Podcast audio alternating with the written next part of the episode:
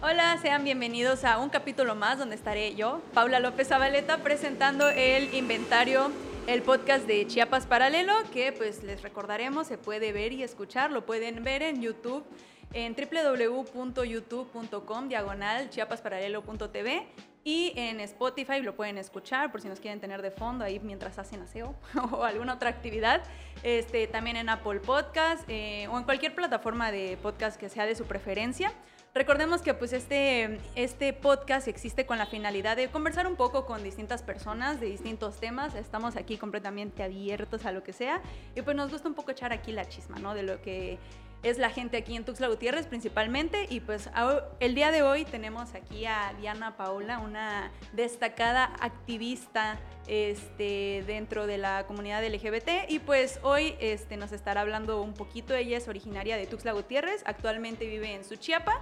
Y pues primero que nada, Diana Paola, ¿cómo estás? Hola, mucho gusto. Eh, pues bueno, estoy bien, está rico el clima, entonces me siento cómoda el día de hoy. Muchas gracias por la invitación. Claro, claro. Pues bueno, este, Diana, vamos a iniciar aquí preguntándote unas cosillas sobre ti principalmente. Este, pues de lo que sé de ti y que me llamó la atención para ir empezando, nos mencionabas que tienes eh, actualmente, pues vives con tus dos mamás y pues que tienes un hermano y una hermana, ¿no? ¿Cómo está eso? Quiero entender bien eso de las dos mamás, porque muchos podemos tener muchas ideas al escuchar eso. Eh, bueno, hace, ay, no sé, 17, 16 años mi mamá se separa de mi papá después de 21 años de casados eh, y empiezo a, tener a vivir con otra pareja, que en este, este, caso es mi otra mamá. Yo tenía, yo estaba pequeña, entonces este, para nosotras es nuestra otra mamá, para mi hermana y para mí. Luego, mi hermana tiene, ¿qué? 31, 31 años, o 30, algo así.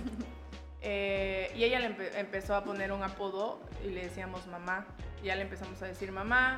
Luego mi hermana, eh, bueno, eh, como 10 años después, creo, no sé, no, nunca he sacado bien las cuentas, pero después deciden que querían tener un hijo. mi mamá siempre había querido tener un hijo. Este, nosotros somos dos mujeres. Y mi mamá siempre quiso tener un hijo, lo platicaron todo y ya tuvieron a mi hermanito. Mi hermanito es de las dos mamás, tiene 11 años, solo que cuando él nació, pues las leyes y todo lo LGBT era súper complicado. Ajá. Así que mi hermanito tiene el apellido de su papá, de la persona del donante. Ajá. Ah, ok, y de su mamá. entonces. Eh, sí, de hecho mi mamá siempre quiso tener un hijo de su mejor amigo y entonces su mejor amigo fue el donante y pues... No manches, así como en las películas. Ajá, así como en las películas.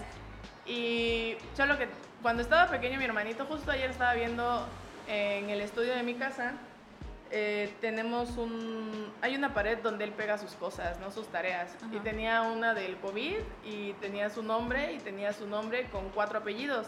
Que son sus dos apellidos que sí llevan el acta de nacimiento y los dos apellidos de mi mamá. Y él cuando estaba pequeño decía que tenía cuatro apellidos. Entonces, este... Pero ahorita ya no los dice. Aún así, mm, aunque no tengamos los mismos apellidos, eh, sí, sí, él dice mis hermanas, mi hermana tiene tres niñas, y dice, ah, sí, mis sobrinas, y de repente como todos mis primos son muchísimos más grandes que yo, y él estaba más chiquito, entonces nos pregunta, bueno, ¿y ellos qué son, mis sobrinos o mis primos? Pero e igual en mi casa es, la familia le dice pues sobrino, eh, no hay ninguna complicación en eso. Eh, mi mamá siempre dejó muy claro, eh, mi mamá consanguínea siempre dejó muy claro que pues era también su hijo. Entonces toda la familia siempre lo ha, respetado eso. De parte de, nuestra familia no ha habido ningún problema con ello. Eh, hasta y justo hace unos meses, unas semanas, fuimos al aeropuerto y hoy venía pensando en eso porque viajamos mi hermanito, mi novia y yo a un concierto porque mi hermanito es fan de Taylor. y mi novia, mi novia le regaló los boletos, bueno, a él y a mí, para ir a ver a Taylor. Pero nos íbamos a ir nada más los tres y el problema es que él no tiene mis apellidos. Eh, ahí, fue la primera vez en la que sí vi un problema real. Sí porque nos tuvimos que ir dos horas antes al... Ni siquiera fueron dos horas antes, nos fuimos como tres horas antes al aeropuerto para ver qué íbamos a hacer. Ajá. Porque dijimos, no manches, no se puede quedar el niño sin ir si ya, ya, llevaba su, su outfit, sus, sus brazaletes. Sus, brazaletes, todo, todo, todo. Entonces... Estábamos, yo estaba muy nerviosa y me acuerdo que le dije al policía, es que es mi hermanastro. Y mi hermanito nada más me quedó viendo como, ¡ah!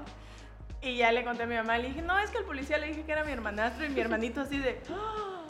Y luego estábamos en Ciudad de México, no me acuerdo qué íbamos haciendo y dice, sí, pues es que como soy tu hermanastro y yo ya, perdóname, sí. Este, y sí le, todo ese, no, no fue un fin de semana, fueron dos días. Todos esos dos días fue así de ay, me dijiste hermanastro. Y fue la primera y última vez que le, porque sí es complicado luego estar ah, explicando esto. Pero llegó mi mamá, lo explicó, le dijo, bueno, es que miren, este, él, también es mi hijo, pero mi pareja no pudo venir y hace 11 años que él nació, no estaban las leyes como ahora, entonces no lleva mis apellidos, pero es su hermana. Fácil. Y, y el de la en sí el problema fue con el policía, pero los de la aerolínea le dijeron que no había problema, pero los policías sí, y dijimos, bueno, a ver cómo nos va en Ciudad de México. Y en Ciudad de México llegué y expliqué todo para regresarnos, y nos dijeron, ah, sí, pase. Y yo, ah, porque acá todavía dejamos unos documentos firmados, copias de, de, INE y demás, con hasta copias de su acta de nacimiento, con tal de que nos dejaran sí, pasaron. llevarlo. Ajá. Eh, este, pero ha sido la única vez que he tenido un problema, o ajá, un problema así real, ajá. De, de que pues no tenga mi apellido. Bueno, los apellidos de mi mamá. Ajá.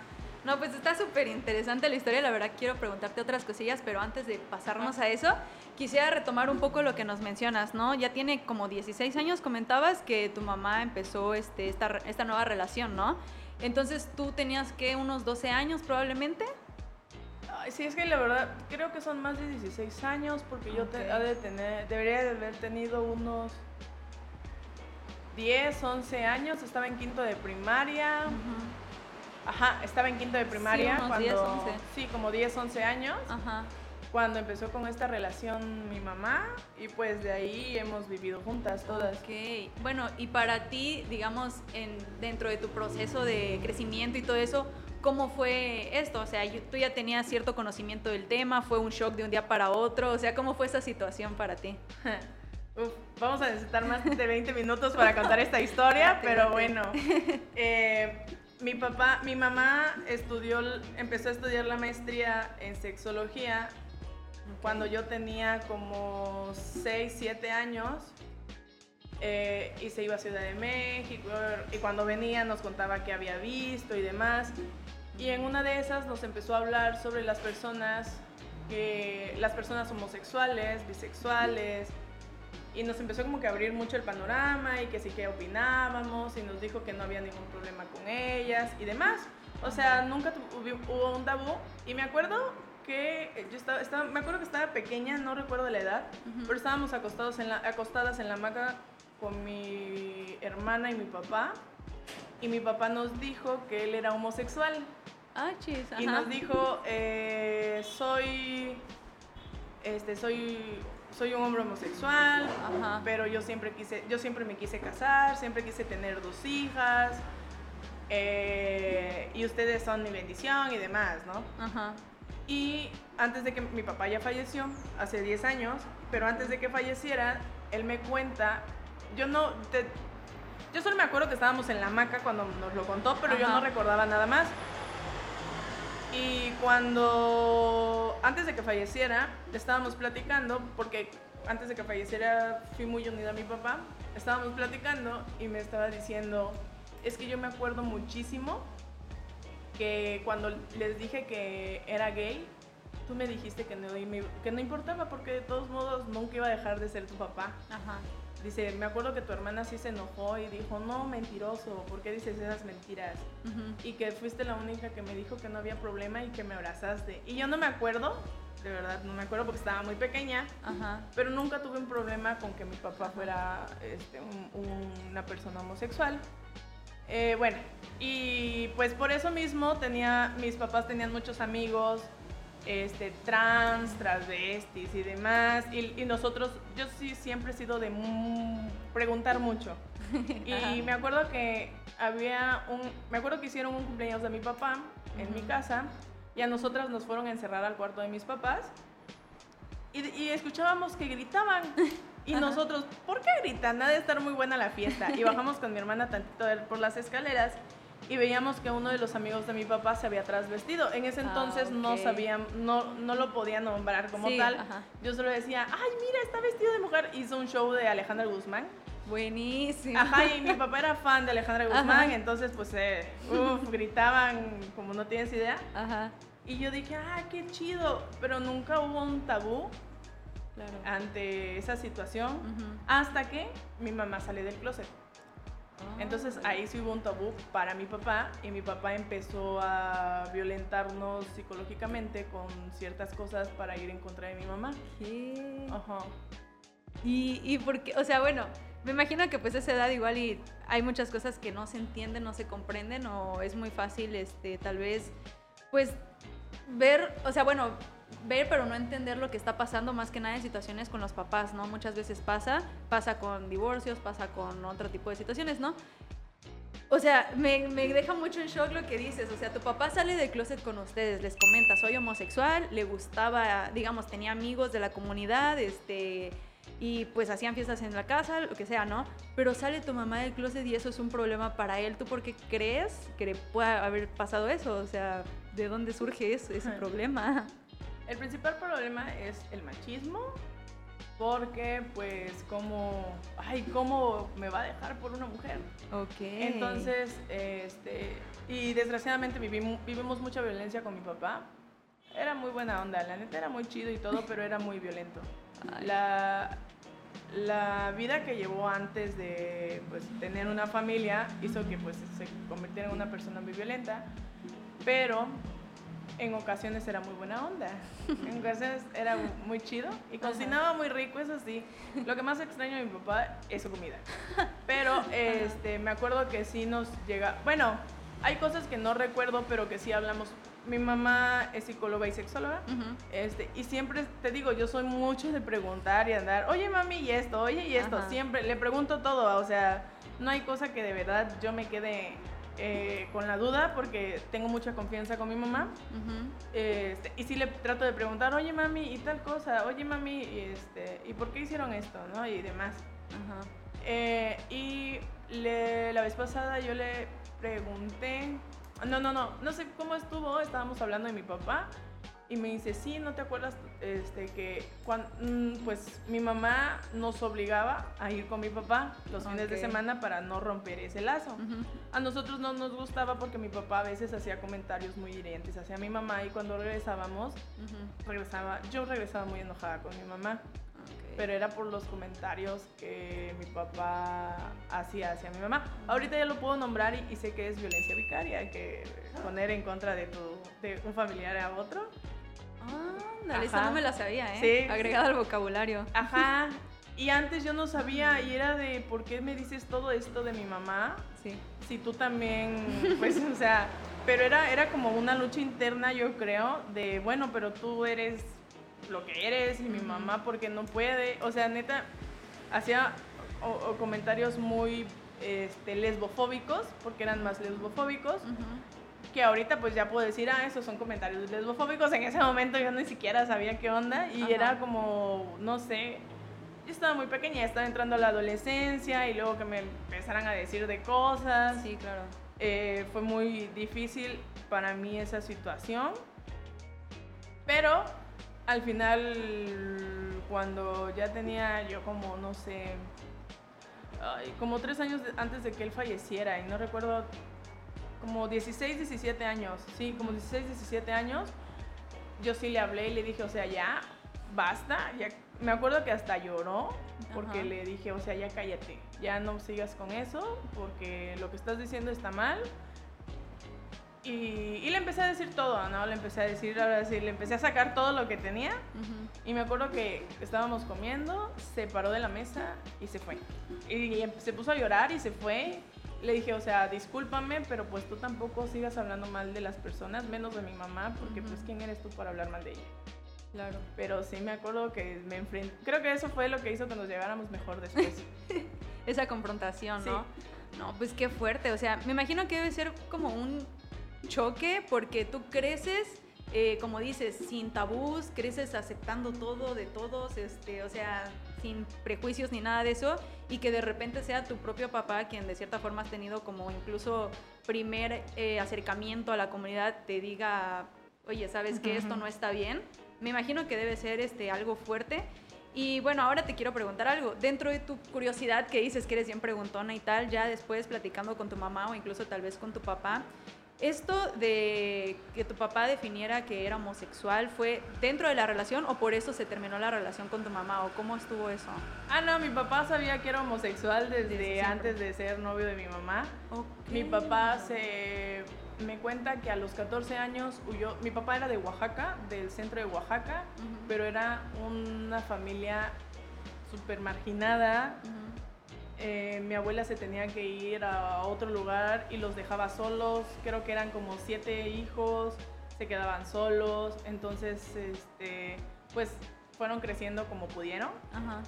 Y mi papá creo que a los 14 años, cuando se da cuenta de que le gustaban los hombres, se va a la Ciudad de México.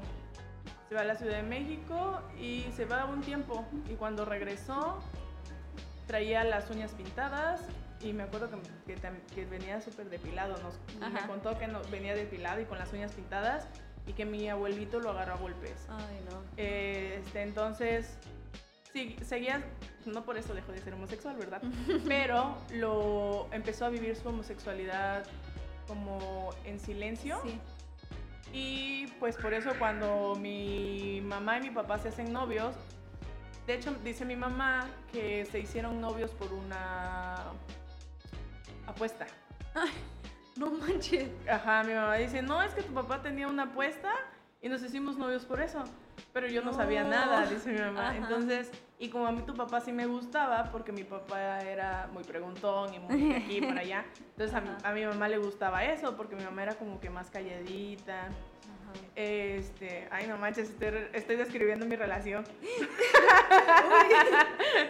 basta, basta. Pero. ¿Quién es ah, la calladita de la relación?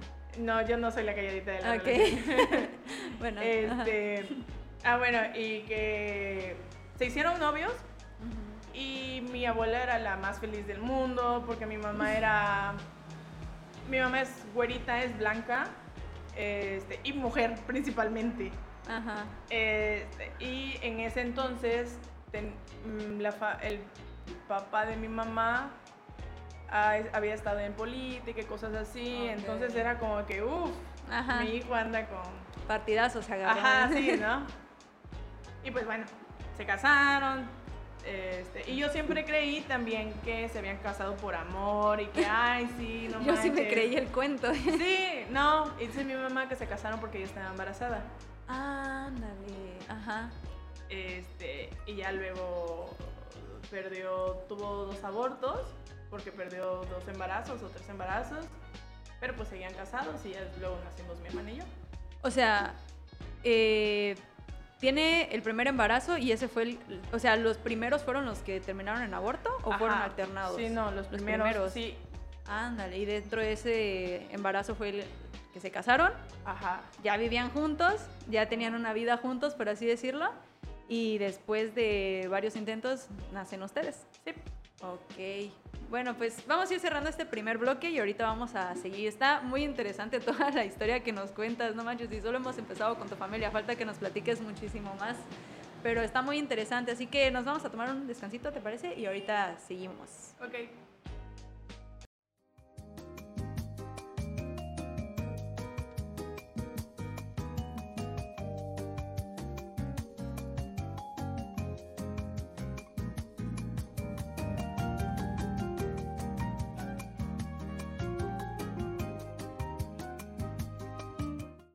Bueno, estamos de regreso aquí en el podcast de Inventario, el podcast de Chiapas Paralelo. Estábamos platicando aquí con Pau. Y este, pues bueno, como pudimos ver en la primera parte, estuvimos platicando un poquito de su historia familiar, sus antecedentes eh, y pues su entorno, ¿no? Principalmente cómo, cómo fue creciendo dentro de un círculo, este, pues bastante curioso, ¿no? Bastante, se podría decir, no tan a lo que estamos acostumbrados, ¿no? La, la familia tradicional que tanto se dice. Pero quiero aprovechar esta segunda parte un poco para educarnos a todos, incluyéndome.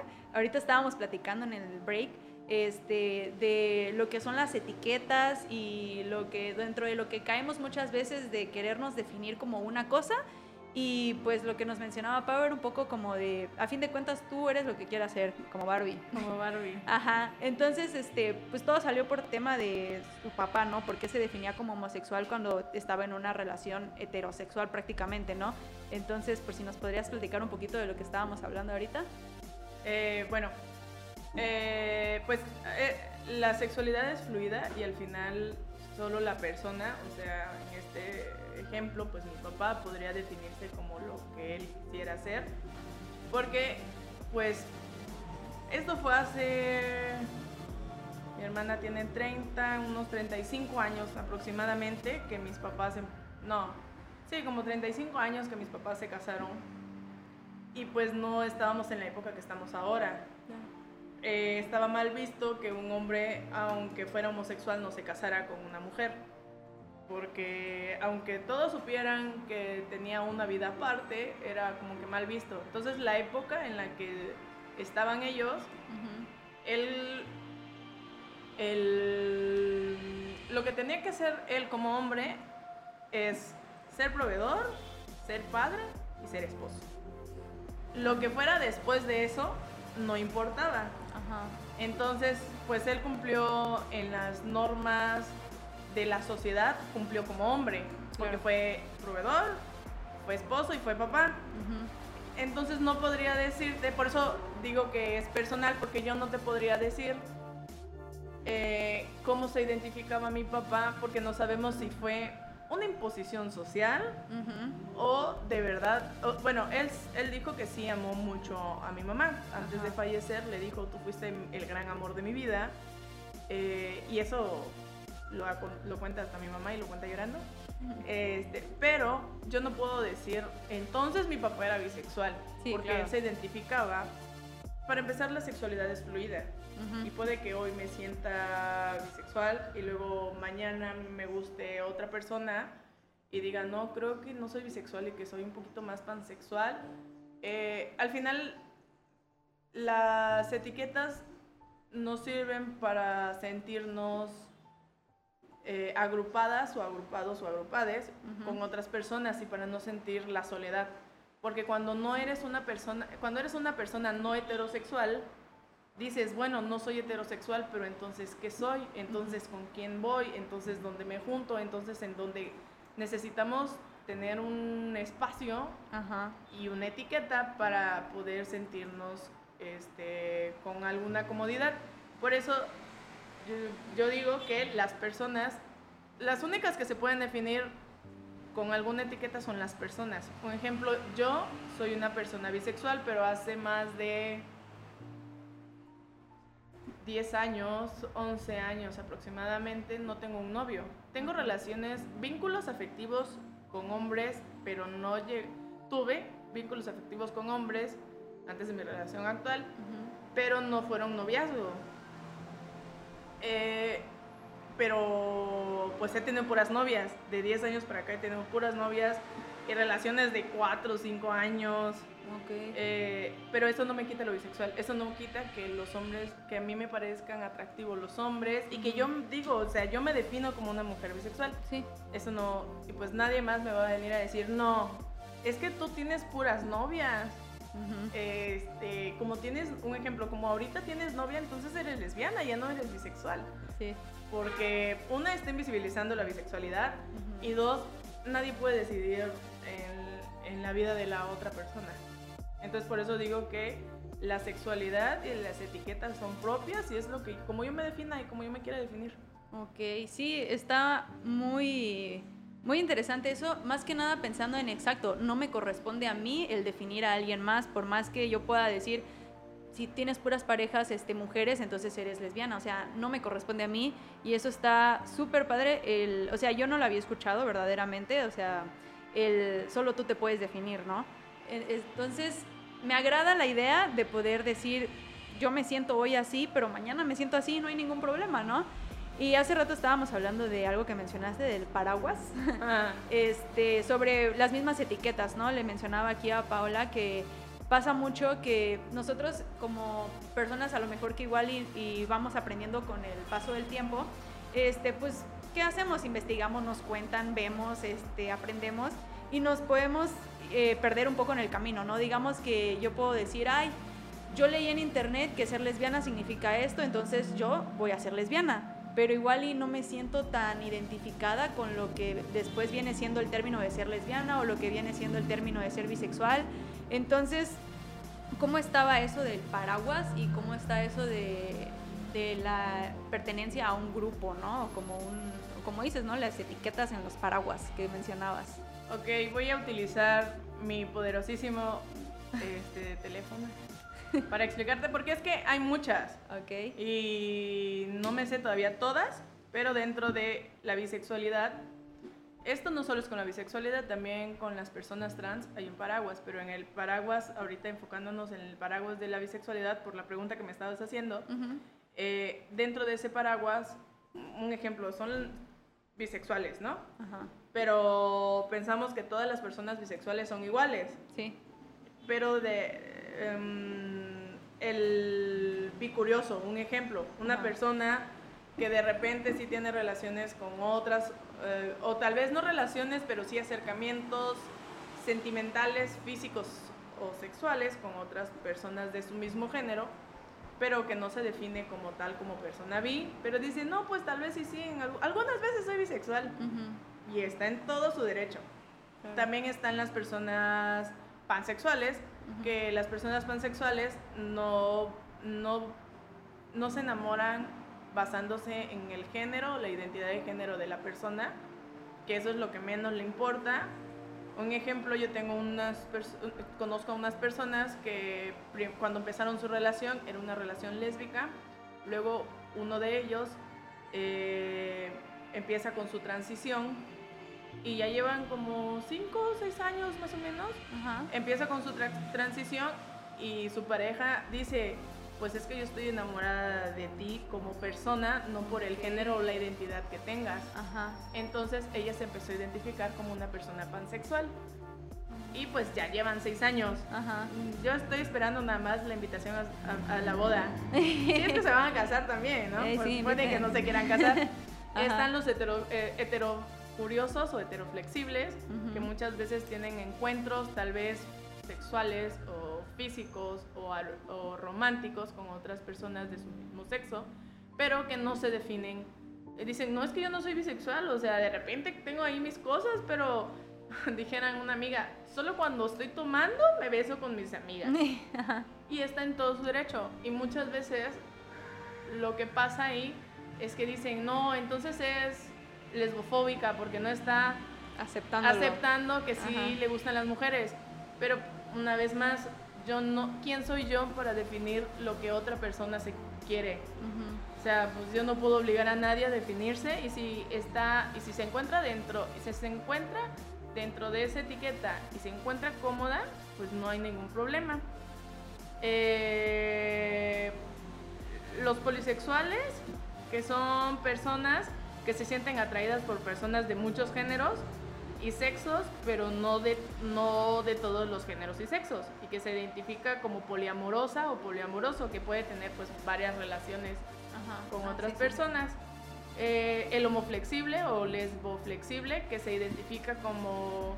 Yo tengo, mucho, tengo una conocida, de hecho, cuando la conocí, no, pues que me, me, comentó, es que yo soy lesbiana.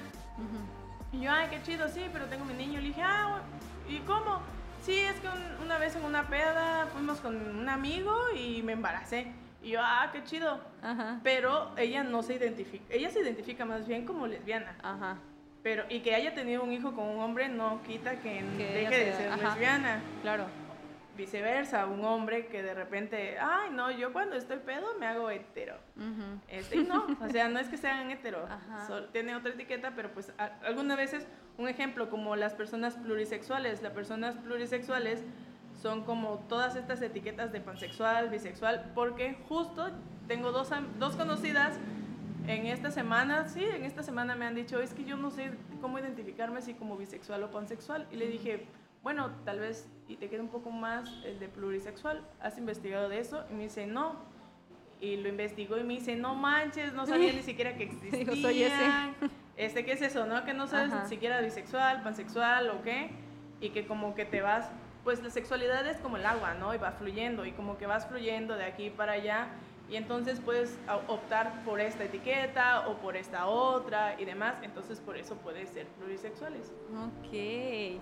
Bueno, y ahorita un poco, pues ya este, tomando en cuenta todo lo que nos has mencionado, lo de cómo surgen las definiciones, las etiquetas, los paraguas, eh, me regresa la duda que olvidé preguntarte, de hecho, en, el primer, en la primera parte, de cómo descubres tú tu, tu, sexualidad, o sea, cómo te das cuenta cómo es esa, ese salir del closet, ese término que tenemos, ¿no? O sea, primero, cómo lo identificas y después cómo lo expresas. Eh, lo identifico desde muy pequeña, pero no lo nombro, porque de pequeña sí nos enseñaron a respetar a las personas, pero tal vez una vez mi mamá no los nombró y hasta ahí. No es como que todos los días, a ver niñas, ¿qué es bisexual? ¿Qué es? No, ¿verdad? O sea, mi mamá nos, nos hablaba de muchos temas porque pues iba a, la, iba a la escuela, aprendía de algo y nos decía, aprendí de tal cosa y era de, ah, no manches. Eh, de hecho, tengo muchas anécdotas de, de, mi mamá siendo maestrante, porque pues nos decía algo y mi hermana y yo ya lo queríamos investigar y que, ay, es que... Eh, esto no lo voy a contar porque ya no voy a contar más, pero nos dijeron que teníamos varios hoyitos y nosotros con mi hermana, varios hoyitos de cómo. Y fue de, a ver, vamos a investigar. Entonces, siempre había algo y siempre era de investigar con mi hermana. Bueno, no siempre, pero sí la mayoría de las veces nos creaba la curiosidad y le preguntábamos. En algún momento mi mamá no los ha de haber mencionado, pero no es como que yo dijera, ah, sí, sí, soy esto. O sea, fue muy X.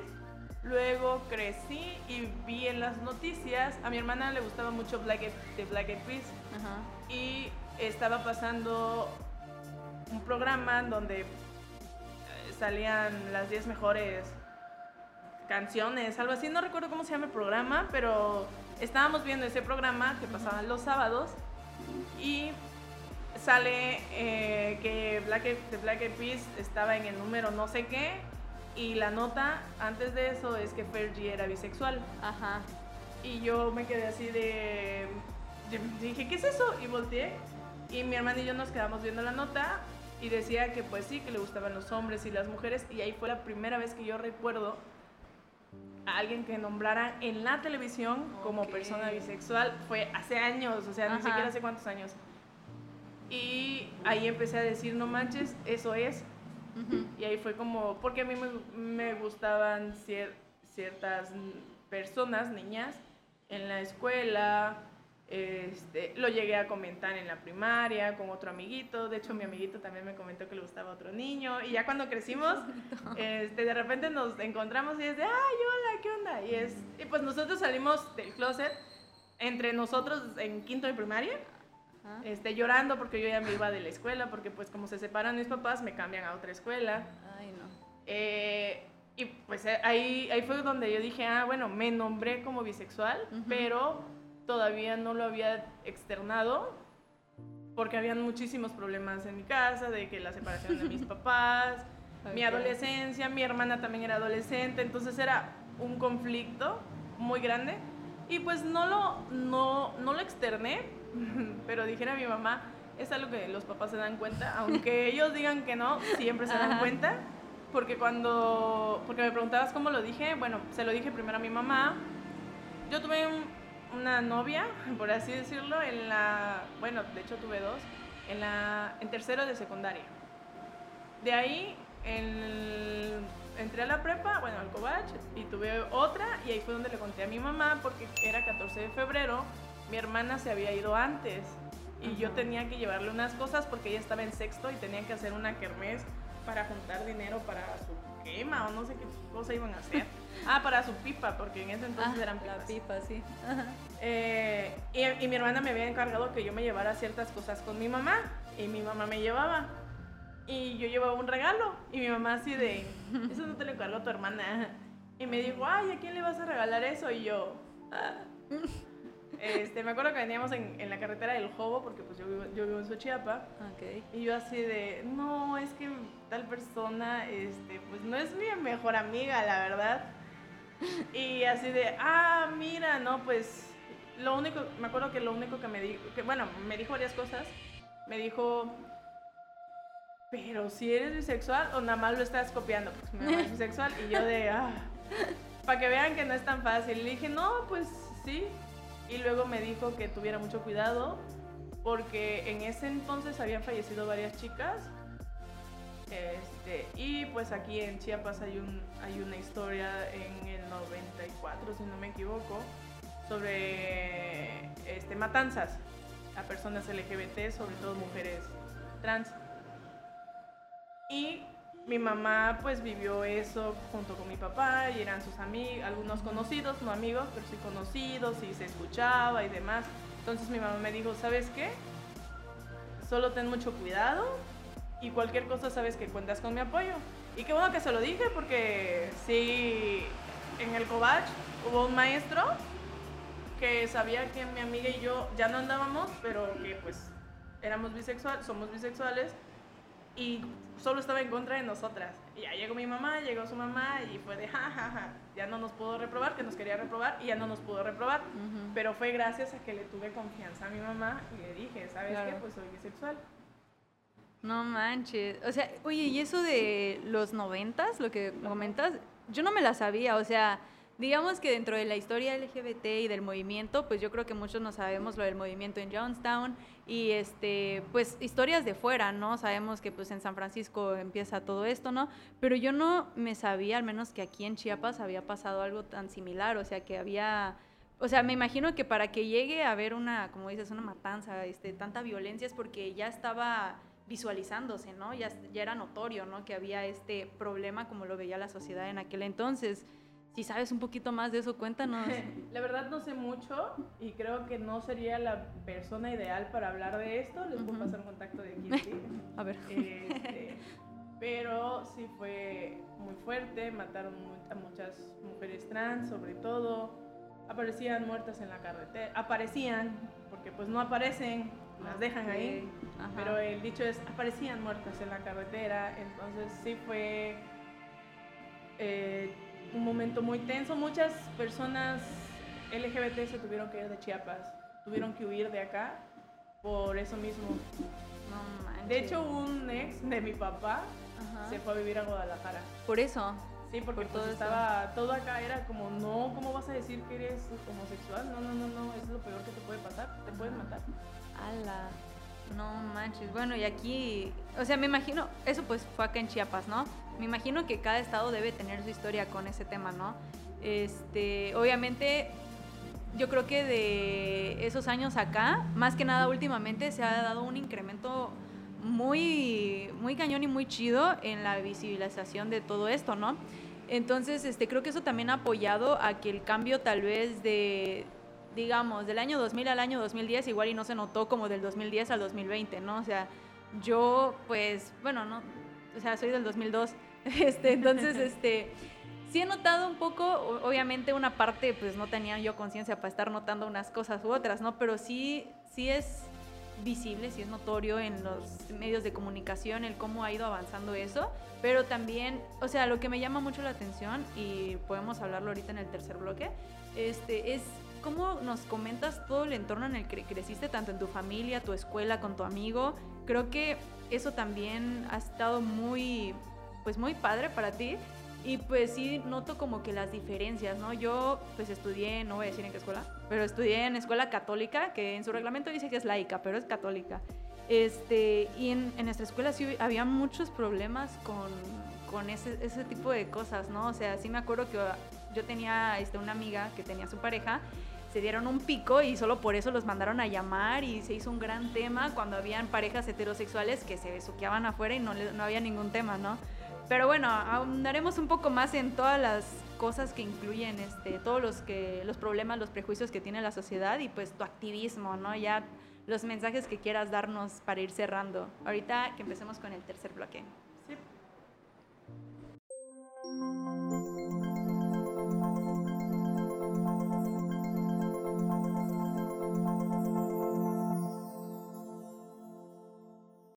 Bueno, pues estamos de regreso aquí en el podcast, un tema pues súper interesante que estamos hablando aquí con Paola y pues ya estamos por ir cerrando, ¿no? Entonces, ya para ir cerrando, queremos meternos a la parte donde sabemos que Paola es activista, entonces quería que nos platicaras un poco de tu interés en el activismo, cómo surge y pues empezando por ahí. Mm, bueno, pues eh, mi interés en el activismo surge por mis papás, sobre todo por mi papá, porque yo siempre he creído mm, que mi papá hubiera tenido una forma de vivir y de morir, de morir eh, distinta a lo que tuvo.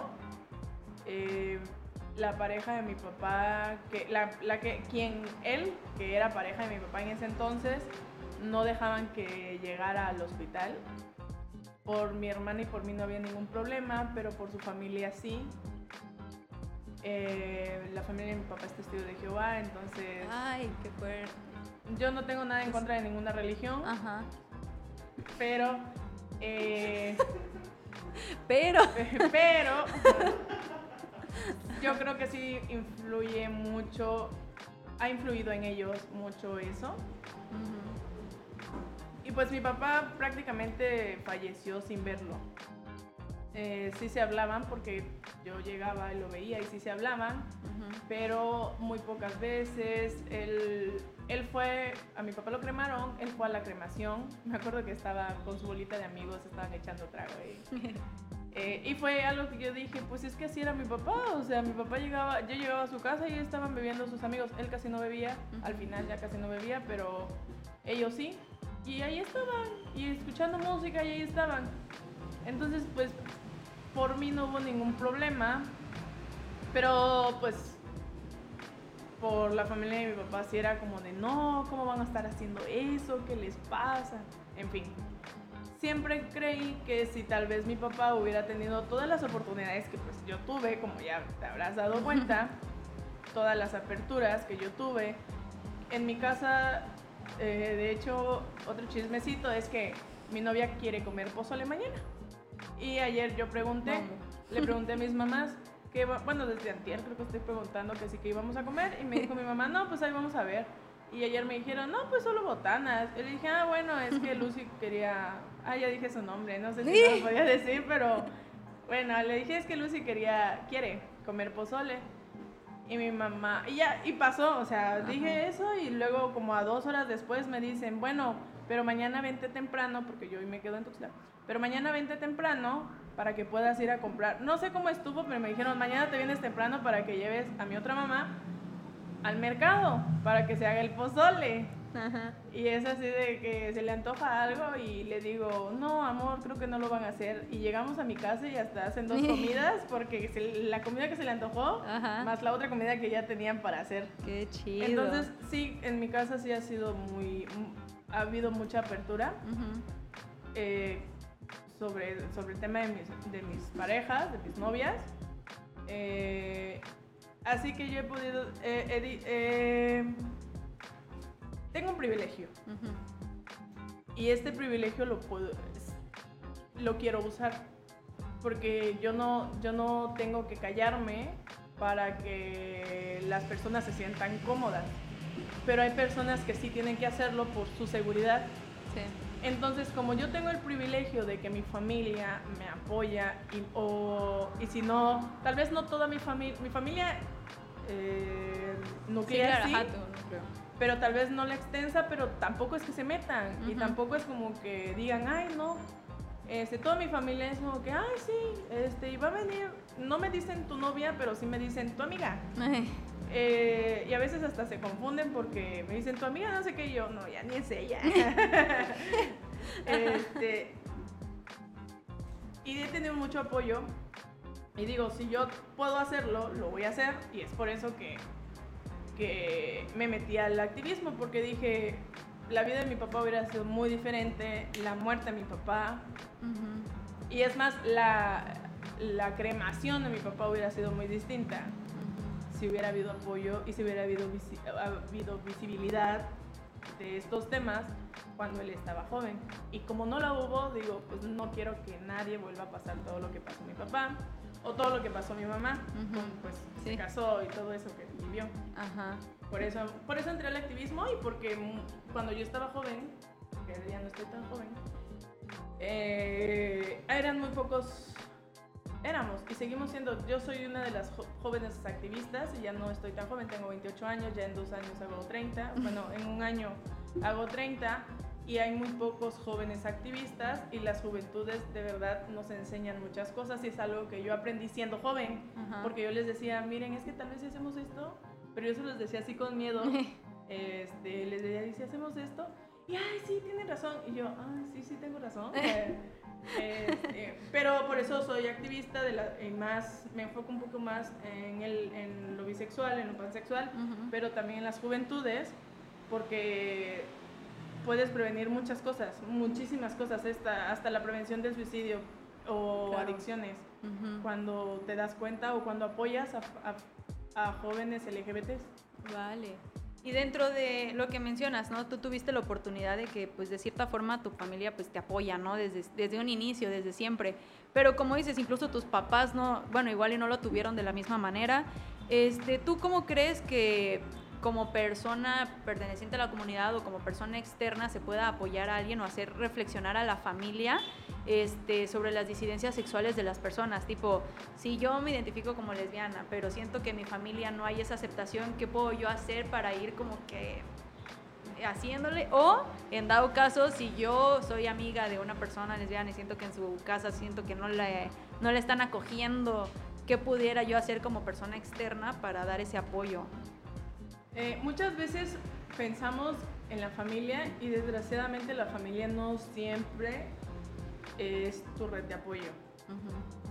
Bueno, que es una red de apoyo? Es personas en las que puedes confiar y que sabes que van a estar ahí.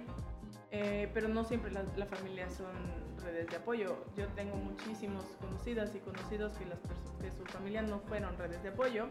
De hecho, muchas de mis amigos y de mis amigas y amigos, eh, cuando salieron del closet, las primeras redes de apoyo fueron mi mamá, yo, mi familia, eh, porque en su casa les dijeron que no, que no los iban a aceptar y que no, y que no, y que no. Años después los aceptaron pero mientras tanto para que pues no hubiera no se sintieran solos de repente mi mamá le decía oye vamos a llegar a la casa con el novio de tal y la novia de tal a ver películas bueno o sea mi mamá no era de que ay no nada más me decía bueno este ay recoges el tiradero y ya Ajá. y a veces ni le avisábamos cuando venía a ver ya estábamos todos en mi casa Ajá. Eh, entonces ser una red de apoyo y también apoyar, mm, no tendríamos que, porque las personas, si yo, me, si yo no sé de algo, yo tendría que interesarme y educarme en eso, pero no todas las personas lo hacen, pero si se puede. Eh, ahorita hay muchísimo, muchísimos temas eh, en las novelas, porque yo no veo novelas, casi no veo tele pero sé que existen, sé que existen muchas novelas que ya están hablando de estos temas. El audio ese de, eh, de, que es normal que dibuje corazones, pero azules, no sé si lo has escuchado. y luego la señora le pregunta, hija, ¿eres lesbiana? Sí, eh, de hecho es un capítulo de La Rosa de Guadalupe. Sí, es un capítulo. sí, pero eso, eso no. Yo hablo de otros, de otras novelas. Fue lo primero que se me vino a la mente. Hay muchísimo, ahorita ya hay muchísima información, la neta, quien no, quien sigue siendo una persona LGBT fóbica y retro, retrógrada es porque no se quiere informar. Están podcasts, videos, TikToks, no sé cuántas redes sociales más haya, pero en todas las redes sociales donde pongas algo van a ver, va a haber información buena y mala, porque siempre hay, pero tendremos que enfocarnos en lo, en lo, en lo bueno y si yo no sé algo, un ejemplo, yo, yo a veces no sé muchas cosas. Y yo por eso pregunto mucho. Por eso digo, es que yo no sé, a ver, cuéntame eso que me estás diciendo, este, porque no sé lo que, o sea, no, o no entendí esto. Entonces, admitir que yo no sé, que todas las personas, no todas las personas nacemos sabiendo, eh, y explicarles. Un ejemplo, mi hermanito, pues vive en una familia con muchas mujeres. Mis sobrinas son tres mujeres, nosotras como hermanas somos dos, dos mamás, solo es mi, mi cuñado de hombre, mi novia, solo de hombres, mi cuñado y mi perro y mis perros, mucho.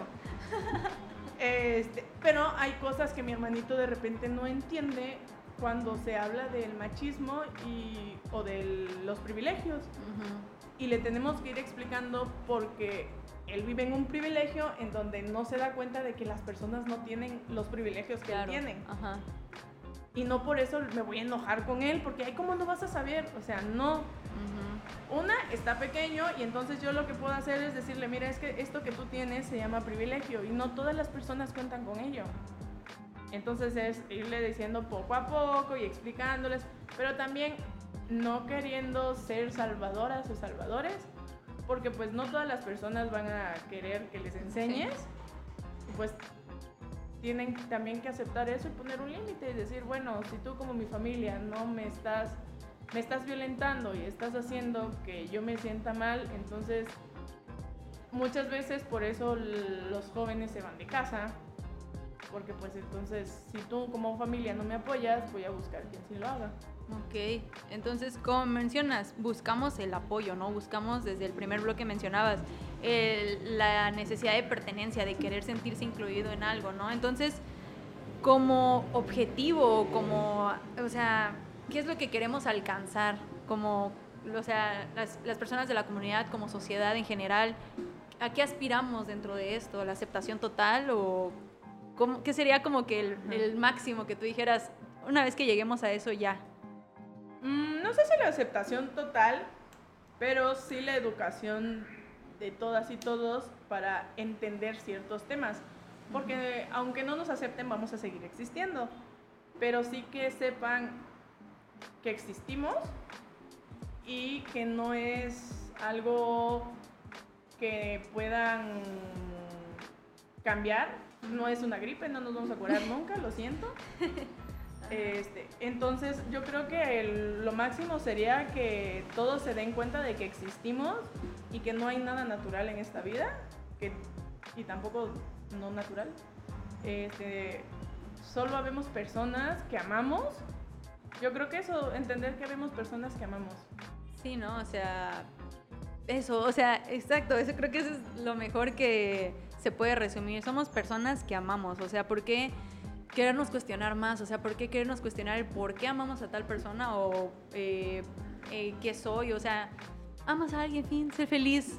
O sea, yo siempre he sido de esa idea y a veces me frustro mucho este, en ese aspecto de por qué hay tanto problema con eso, ¿no? O sea, a veces yo personalmente igual y no soy perteneciente a la comunidad como tal o a lo mejor soy como les dicen aliados, no sé cómo sean ahí los términos, ¿no? Pero sí me da mucha frustración ver a otras personas lidiando con problemas que no deberían de estar lidiando, ¿no? Entonces, este, no sé si nos quisieras este, dar alguna reflexión final, algún mensaje a los millones de escuchas que tenemos o algo que quieras aprovechar este espacio para dar algún tipo de comunicado. Pues que si están interesados, interesados en saber más de estos temas, pueden seguirnos en la bicicleta de la bisexualidad en Facebook y preguntarnos. De hecho, hay muchas personas que sí me han preguntado ciertas cosas y es de, oye, es que un ejemplo, eh, lo que te decía del chico que empezó su transición, me escribió y me dice, oye, es que creo que quiero comenzar mi transición, pero sé que necesito terapia, y sé, pero no sé qué más sigue. Ok. Y yo le dije, en ese entonces yo tampoco sabía. y yo le dije, no te preocupes, yo te voy a ayudar a preguntar y te voy a decir con quién tienes que hablar para que sepas, porque pues yo no sabía en ese entonces qué, más, qué, más pasaba, qué más tenía que hacer. Así que me acerqué con otras personas, con otra persona, y le dije, oye, mira, me acaban de escribir. Ah, sí, sí, no te preocupes, pásale mi número. Y eso. Eh, pues yo no tengo todas las respuestas, ojalá, pero si tienen alguna duda de algo, pregunten acérquense a alguien y pregúntenle para que puedan resolverla, porque pues vida solo hay una y hay que vivirla al máximo y amar, y eso sí, todo consensuado, porque pues a la fuerza nada. Sí, bueno, eh, nos podrías compartir tus redes sociales en dado caso que alguien se quisiera poner en contacto contigo, hablar un rato, sentirse escuchado, lo que sea. Eh, ¿Dónde te podemos encontrar? Eh, me pueden encontrar en mi casa. Ah, me pueden encontrar en Facebook como Paola Valencia, pero como hay muchas Paolas Valencias, me pueden encontrar también en Bicicleta de la No, Bicicleta de la Diversidad. En Instagram como bici.diversidad. Eh, y igual si quieren contactarme, también doy terapia. Eh, me pueden contactar en al 961-580-5253.